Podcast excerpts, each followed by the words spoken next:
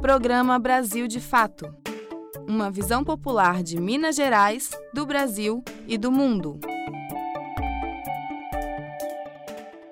Olá, ouvinte! Seja bem-vindo, você que nos acompanha aí sintonizado nas ondas do rádio ou para você que deu play nas plataformas de podcast. Está no ar o programa Brasil de Fato, edição de final de semana. Bora conferir os destaques do programa de hoje?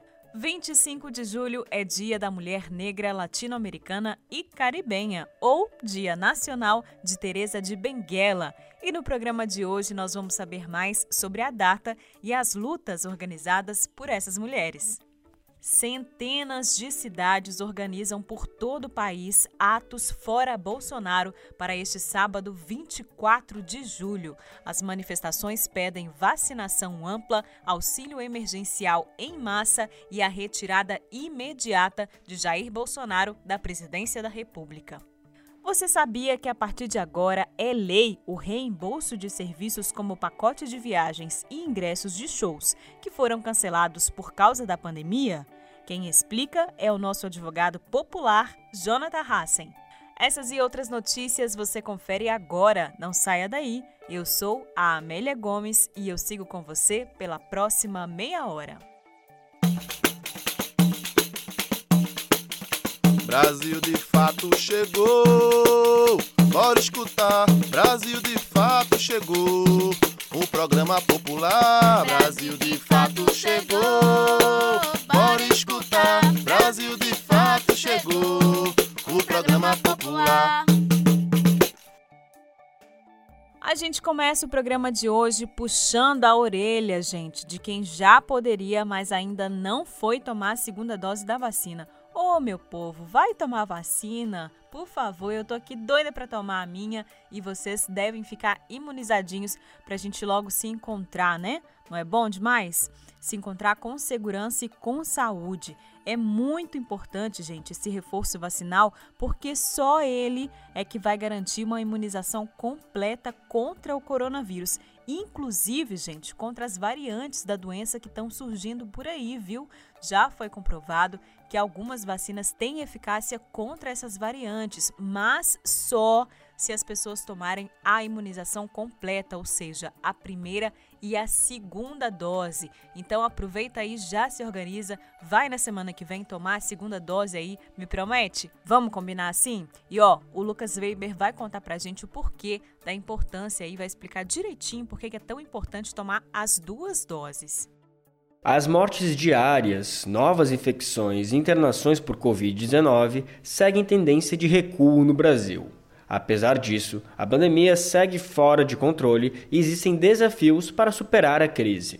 Uma das condições para favorecer a luta contra o coronavírus é a atenção ao esquema vacinal completo contra a doença.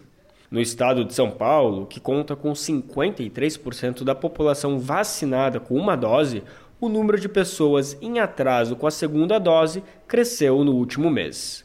De acordo com a Secretaria de Saúde, 642 mil pessoas não compareceram para completar o esquema vacinal. No último mês, esse número era cerca de 400 mil. A circulação da variante Delta do coronavírus torna ainda mais essencial que a imunização da população esteja completa. Estudos preliminares indicam que a mutação reduz a eficácia das primeiras doses da vacina. Ao mesmo tempo, as médias móveis, calculadas em sete dias de casos e mortes diárias por Covid-19, revelam a eficácia da vacinação diante do vírus ainda sem as novas mutações. Os índices apresentados nesta quarta-feira, dia 21, são semelhantes aos da primeira onda do ano passado, a metade do que foi observado durante a segunda onda entre março e junho deste ano. O indicador aponta a média diária de 1.173 mortes e 37.746 casos. Os dados de São Paulo seguem o mesmo caminho. Nas 24 horas entre terça do dia 20 e quarta-feira, dia 21, foram registrados 1.424 novos óbitos pela doença no Brasil, além de 54.517 novos registros.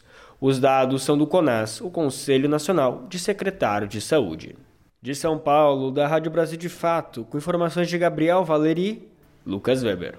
Pois é, né, gente? Essa questão da vacina é uma discussão muito grave, né? Porque era para todo mundo aí já estar tá vacinado aqui no Brasil, no mundo, né? Mas como várias entidades aí têm denunciado há uma briga política, né, capitalista aí em torno da vacinação. A gente viu países ricos aí, como os Estados Unidos, que correram e compraram logo um monte de imunizantes, né, deixando um monte de país aí sem a vacina, porque tem dinheiro, né, gente? Então, só pensa em si mesmo, só pensa no seu umbigo ali, né? Estamos acostumados aí com isso, mas isso não é o certo, né, gente?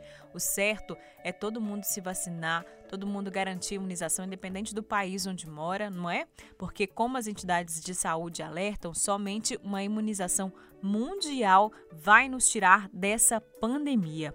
Inclusive, esse é o alerta da Organização Mundial da Saúde de que nós vamos conseguir sair dessa pandemia somente quando todos os países tiverem consciência da importância da imunização mundial. A Organização Mundial da Saúde voltou a denunciar a concentração de vacinas contra a Covid-19 nas maiores potências econômicas mundiais. Durante sessão do Comitê Olímpico Internacional, o diretor da OMS, Tedros Adhanom Ghebreyesus, afirmou que a pandemia irá terminar quando o mundo decidir acabar com ela. Também declarou que cerca de 75% das vacinas foram administradas em apenas 10 países e que a razão disso é a falta de um compromisso político real. Até o momento, foram inoculadas mais de 3 bilhões e 500 mil doses de imunizantes em todo o mundo.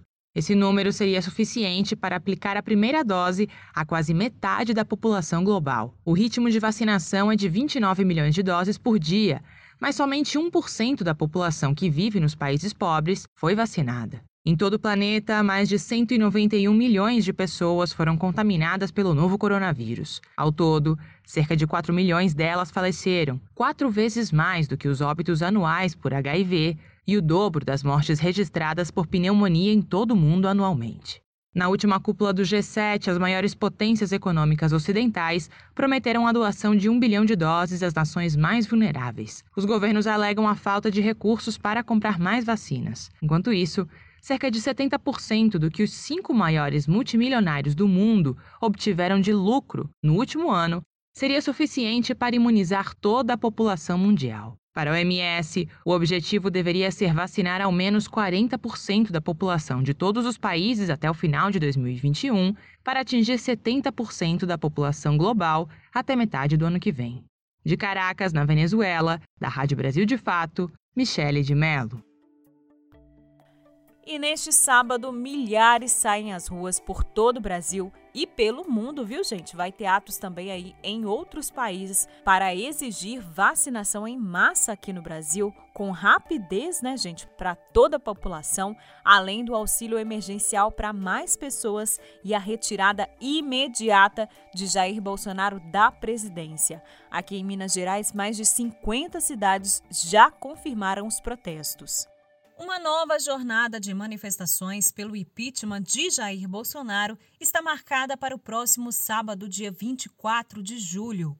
A data foi convocada pelas frentes Brasil Popular e Povo Sem Medo com o objetivo de reivindicar vacinação ampla, auxílio emergencial em massa e a retirada do atual presidente da República. Em Minas Gerais, os protestos já estão marcados para quase 50 cidades e a lista continua crescendo. Dessa vez, os organizadores apostam na realização de intervenções em homenagem às vítimas da Covid-19. No distrito de Justinópolis, cidade de Ribeirão das Neves, a homenagem aconteceu no último dia 13. A população organizou uma ação simbólica com velas e faixas. O ato chamou a atenção para a morte de 686 cidadãos de Neves. Em São João del Rei também acontece uma das homenagens. O ato, marcado para esta sexta-feira, dia 23, às 5 da tarde, em frente à escadaria da Igreja das Mercês, relembrará os 212 são joanenses que perderam a vida por conta da Covid. Em Belo Horizonte, capital do estado, coletivos apostam também na criação de alas na manifestação. Um exemplo é a convocatória do coletivo Alvorada para a concentração de artistas, que será na travessia central da Praça da Liberdade, a uma e meia da tarde, e a ala LGBTQI, também com concentração na Praça da Liberdade. A relação completa das cidades que possuem atos confirmados para o 24 de julho pelo Fora Bolsonaro você confere em nosso site brasildefatomg.com.br. De Belo Horizonte, da Rádio Brasil de Fato, Amélia Gomes. Essa emissora é parceira da Rádio Brasil de Fato.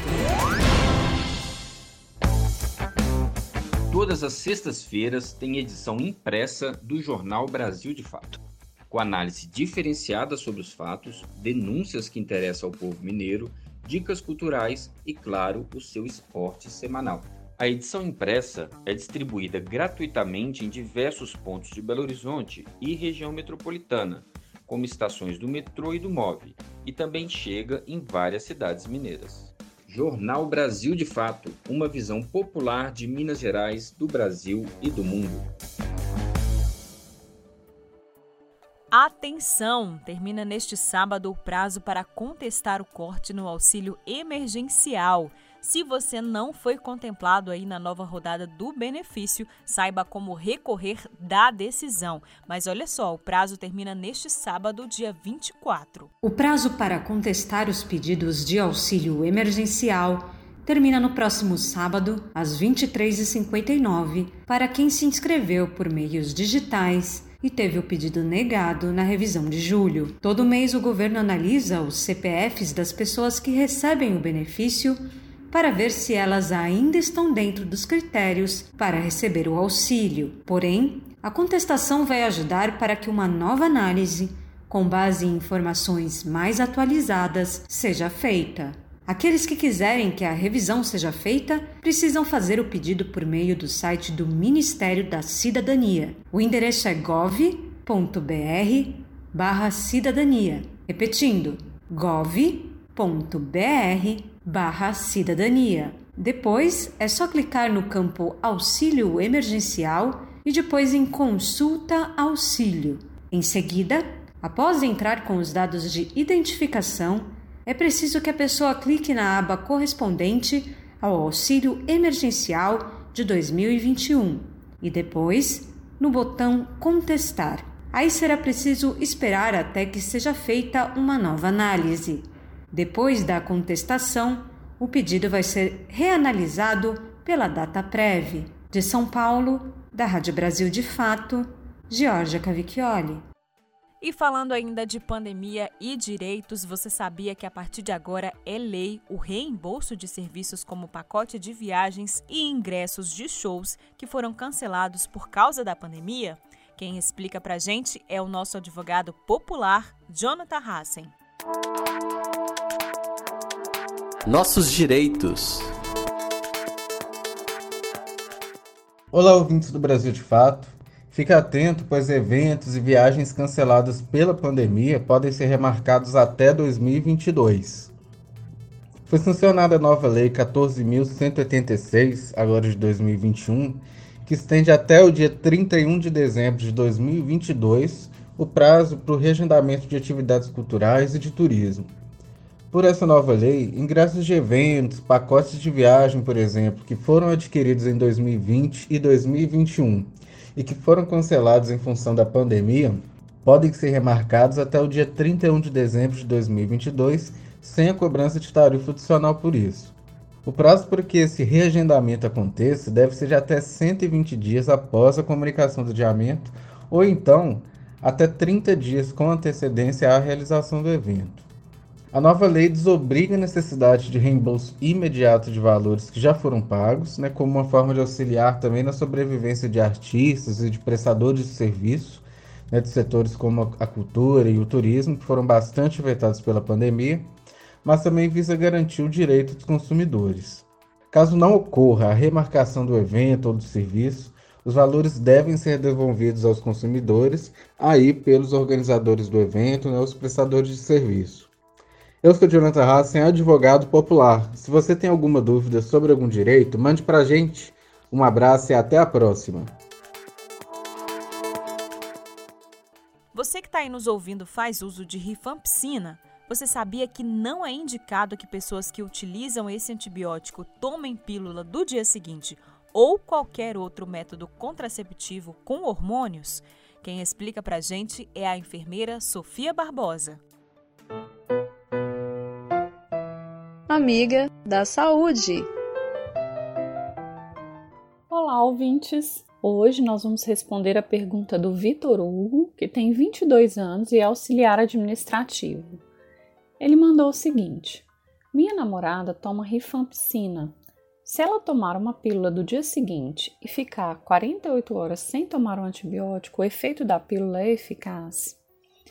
Bom, Vitor Hugo e demais ouvintes, o uso da rifampicina, pessoal, ela é um critério para contraindicação dos contraceptivos hormonais. Isso porque, gente, não que faça mal o uso conjunto, mas porque o antibiótico, né, esse antibiótico especificamente a rifampicina, ele acelera a eliminação do anticoncepcional do corpo, fazendo com que o efeito então do contraceptivo seja reduzido, né, e aumentando o risco da pessoa engravidar. É, agora, interromper a rifampicina por 48 horas pode ser prejudicial para o tratamento que a pessoa está fazendo, né? e não é uma garantia de sucesso da eficácia da pílula de emergência, não. Por quê? É, pode né, é, haver já né, um efeito acumulado no corpo da mulher, né, que a rifampicina já está sendo usada há um tempo, e esse efeito acumulado vai sim né, fazer com que diminua o efeito da pílula anticoncepcional. O ideal para quem usa rifampicina é utilizar métodos contraceptivos não hormonais, como o DIU, a camisinha, né?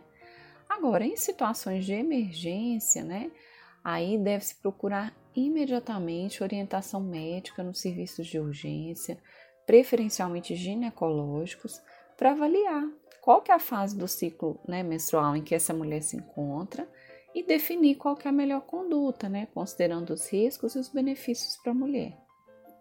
Espero ter ajudado. Se você tem alguma dúvida sobre saúde e vida saudável, manda um zap para mim o número é 31 98468 4731.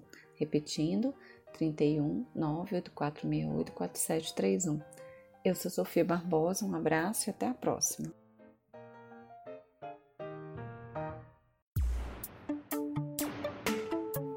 Você está ouvindo o programa Brasil de Fato. Uma visão popular de Minas Gerais, do Brasil e do mundo.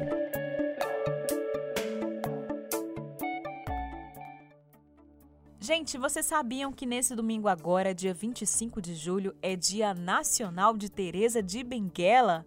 E você sabe quem que foi ela? Olha só, lá no século XVIII, Teresa comandava o quilombo do Cariterê, no estado do Mato Grosso. Sob o governo de Teresa de Benguela, o território viveu mais de 60 anos de resistência ativa. Imagina isso, gente, em plena a escravidão aqui no Brasil, né? A gente tem um território comandado por uma mulher onde negras e negros eram livres. E em homenagem a essa mulher que fez história no nosso país, em 2014, coube a primeira mulher presidenta do país, a Dilma Rousseff, sancionar uma lei que colocava o dia 25 de julho como Dia Nacional de Teresa de Benguela e da Mulher Negra. A data também é reconhecida internacionalmente como Dia da Mulher Negra, Latino-Americana e Caribenha. E agora nós vamos saber um pouco mais sobre essa data no quadro Vozes Populares. Vozes Populares. Dandara, Carolina Maria de Jesus, Sara Gomes, Teresa de Benguela, o que elas têm em comum? Ambas são mulheres negras, latino-americanas e caribenhas e carregam consigo a luta e resistência negra contra as opressões.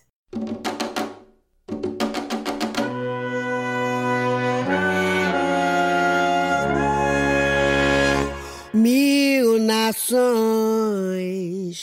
moldaram minha cara minha voz uso pra dizer o que se cala. Historicamente, as mulheres negras têm sido submetidas a diversas formas de silenciamento e desqualificação. São as mulheres negras que dispõem das piores condições de trabalho, são alvo dos maiores índices de violência e sofrem com o processo de invisibilização de suas histórias e ações. E apesar disso, resistem firmemente à opressão e exploração, lutando juntas pelo direito à vida digna. Como resultado da união dessas mulheres, o 25 de julho se tornou o Dia da Mulher Negra Latino-Americana e Caribenha, data que reforça a luta histórica das mulheres negras por sobrevivência em uma sociedade estruturalmente racista e patriarcal. A data foi instituída em 1992, a partir de um encontro realizado em Santo Domingos, na República Dominicana, onde centenas de mulheres discutiram sobre machismo, racismo e formas de combatê-los.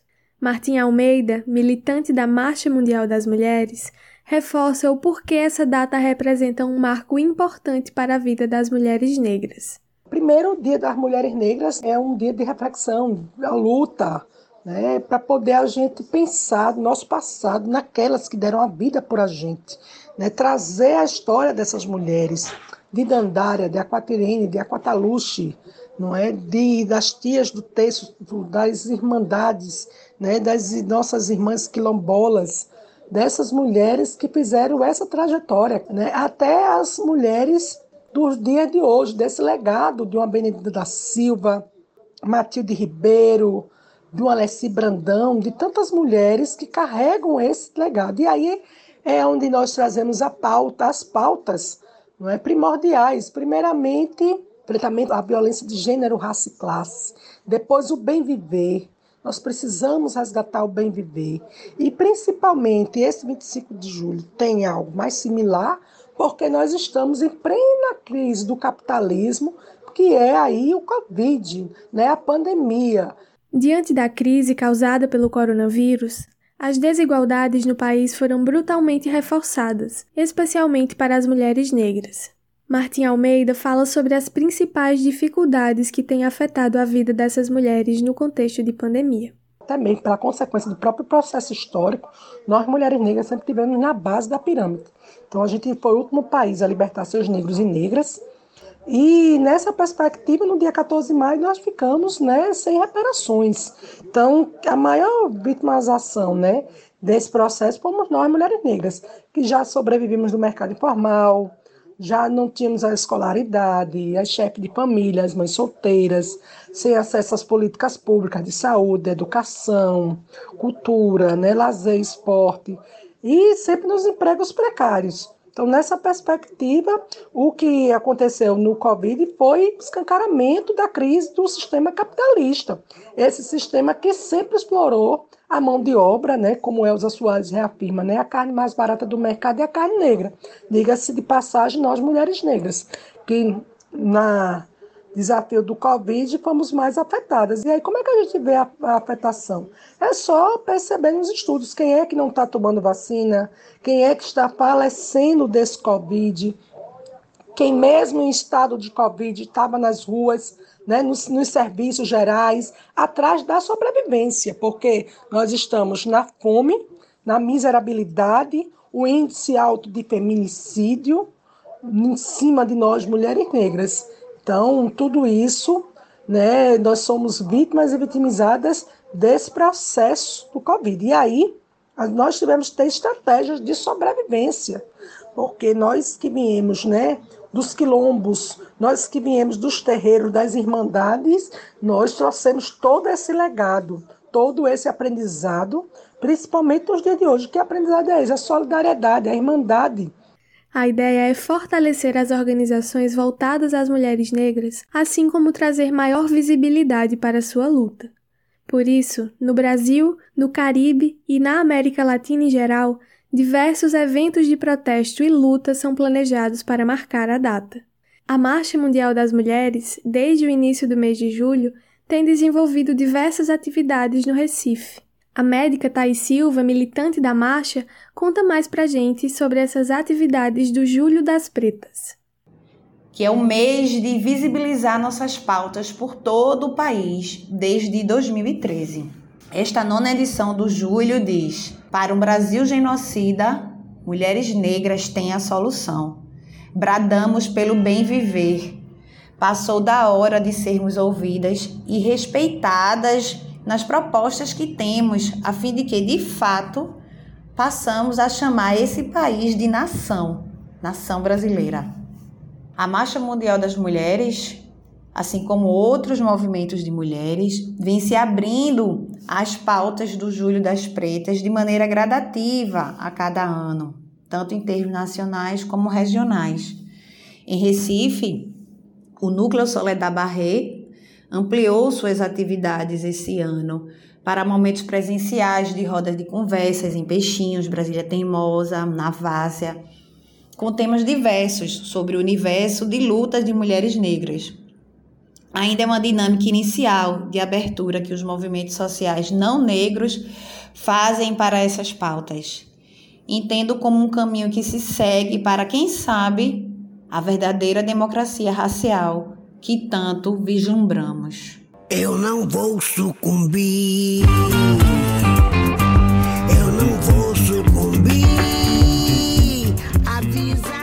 No Brasil, o 25 de julho também é conhecido como o Dia Nacional de Teresa de Benguela e da Mulher Negra, por meio da Lei nº 12.987 de 2014, sancionada pela ex-presidenta Dilma Rousseff. Teresa de Benguela foi líder do quilombo do Quariterê e desafiou a coroa e o sistema escravocrata português por mais de 20 anos, comandando a maior comunidade de libertação de negros, negras e indígenas da capitania do Mato Grosso. Lembrar e visibilizar a data simboliza a união e a força das mulheres negras ressoando pelo mundo. Teresa de justiça, Teresa de glória, Teresa de vida, Teresa de história, Teresa de terra, Teresa de gente, Teresa de luta, Teresa de ventre, Teresa de pele, Teresa de esplendor, Teresa de sonhos, Teresa de amor, Teresa do povo, Teresa da favela, Teresa do quilombo, Teresa de Benguela. Você está ouvindo o programa Brasil de Fato. Uma visão popular de Minas Gerais, do Brasil e do mundo.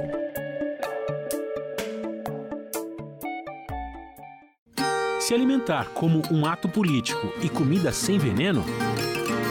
O Armazém do Campo reúne as duas coisas com a agricultura familiar orgânica e agroecológica dos assentamentos da reforma agrária. São várias lojas espalhadas pelo Brasil com produtos do Movimento Sem Terra, MST, além de atividades culturais, cafeteria e almoços coletivos. Encontre o Armazém do Campo mais próximo de você pelas redes sociais e venha! Traga sua família e amigos para conhecer um novo jeito de comer bem.